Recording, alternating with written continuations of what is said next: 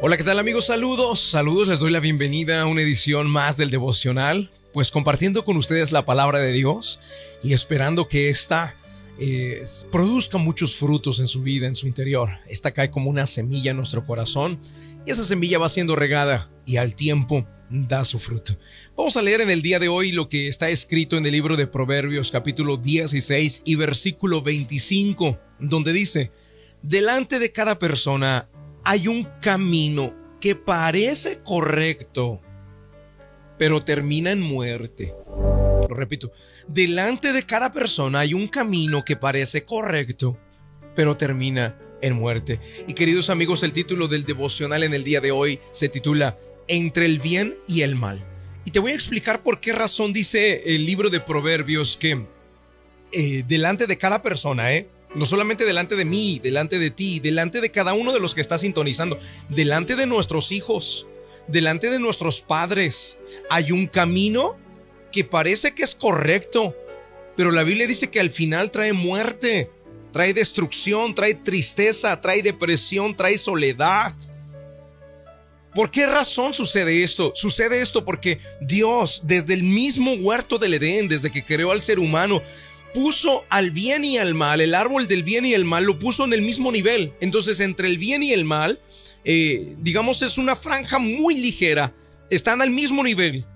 Están en el mismo lugar. Están casi que en la misma sintonía, porque los puso Dios, los colocó al mismo nivel, el bien y el mal. Dios quería guiar a Adán y a Eva para que ellos aprendieran a distinguir los caminos correctos para que ellos aprendieran a distinguir cuál camino llevaba a la muerte, cuál camino llevaba a la vida. El libro de Moisés, eh, eh, más adelante también Moisés le dice al pueblo, delante de ustedes pongo la bendición y la maldición, la vida y la muerte, escojan la vida. Es decir, están en el mismo nivel. Están en el mismo lugar, el bien y el mal. Parece, son, son incluso confusos los caminos. Y luego el libro de Proverbios nos lo, nos lo declara ya de forma contundente delante de cada hombre hay un camino que parece ser bueno, correcto, pero al final de él hay muerte. Y queridos amigos, ¿cuál es la solución a este problema? Bueno, el problema está en que muchas personas empiezan a caminar el camino pensando en que es bien, pensando en que es correcto, pensando es que en que ahí esa es la voluntad de Dios, pero al final lo que encuentran es tristeza, es depresión, es soledad. Pensemos en el caso de un hombre o una mujer que eh, miran a un una pareja como el mejor candidato, este es el correcto, este es el que Dios me está mandando, este es el que debería de ser y empiezan a caminar de la mano de esa persona pensando que el camino es correcto, sin embargo más adelante se dan cuenta que era camino de muerte, el fin de ese camino era camino de tristeza, de soledad, de depresión. ¿Por qué razón? Porque la persona está diseñada, el ser humano, nosotros queridos amigos, estamos diseñados para tener una relación continua con Jesús. Si nosotros no tenemos una relación continua con Jesús, no vamos a poder tomar las decisiones correctas. Sin una relación cercana a Jesús, vamos a caminar los caminos que a nosotros nos parecen correctos. Solamente aquellos que hemos decidido caminar una vida con relación a Jesús, en relación a Jesús, tomados de la mano de Jesús, solamente esas personas son alertados de último momento, por aquí no pases, por aquí no lo hagas. Por aquí se cierra esta puerta y Dios se encarga de cerrar puertas en nuestras vidas, amigos.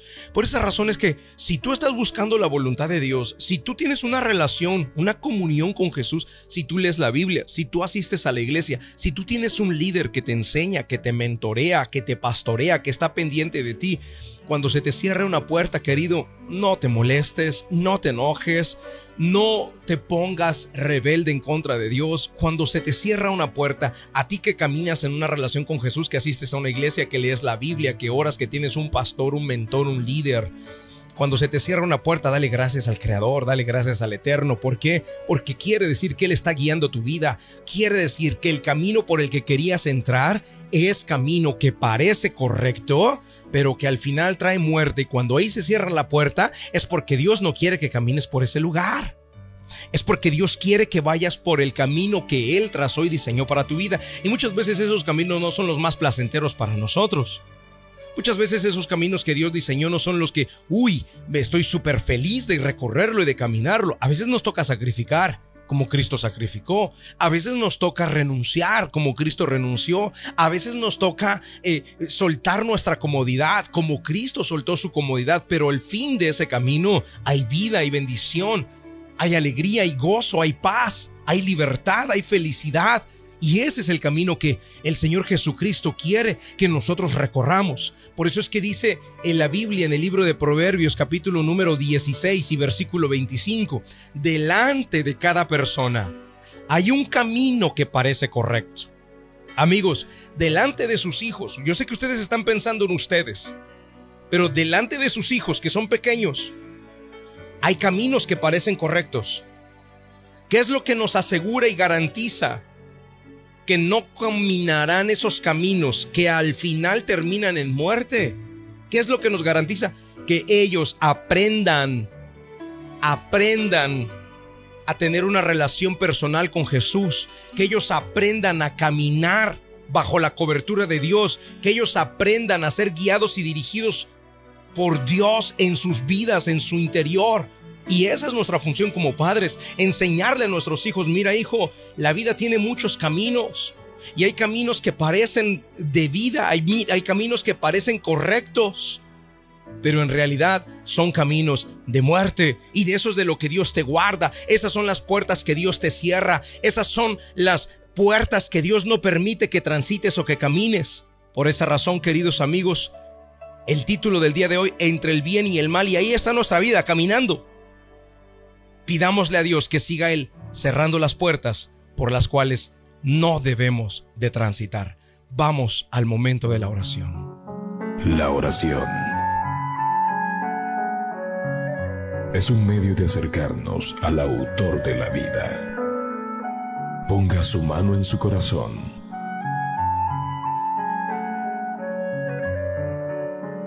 Es momento de hacer oración.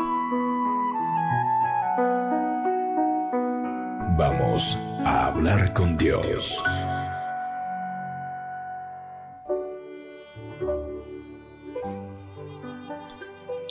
Padre Celestial, en el nombre de Jesucristo de Nazaret, hoy queremos darte las gracias, Señor, porque nos has mostrado y nos has revelado que hay caminos delante de nosotros y delante de cada persona que parecen caminos de bien, Señor, que parecen caminos correctos pero que su final es muertes, desgracias, derrotas, tristezas, depresión. Dios, y hoy solo queremos pedirte una cosa. Ciérranos las puertas cuando empiecemos a caminar esos caminos, Señor. Bloquea, bloquea la entrada de esos caminos. Traba, pon trabas, pon dificultades, pon obstáculos, Señor, para que nosotros no vayamos a caminar esos caminos. Y Señor, aprende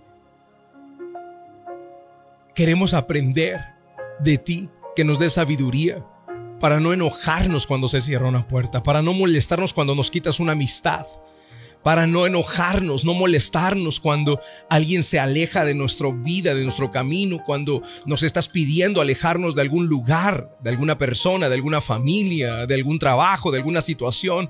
Señor, que cuando se cierre una puerta podamos entender definitivamente que eres tú guiando nuestra vida.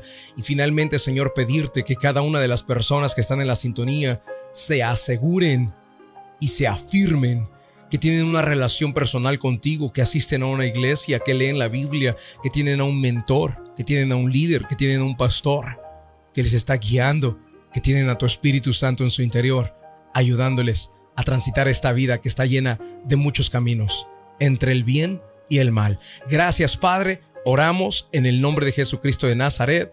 Amén y amén. Queridos amigos, gracias, que Dios les guarde y les bendiga.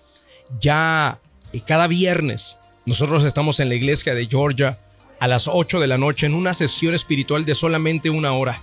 Cuando tú participas de estas sesiones espirituales de 8 a 9, estrictamente de 8 a 9, puedes asegurarte que los caminos que están delante de ti se van a bloquear aquellos por los cuales no deberías de transitar y se te van a abrir aquellos que Dios ha preparado para tu vida. Dios te guarde, Dios te bendiga.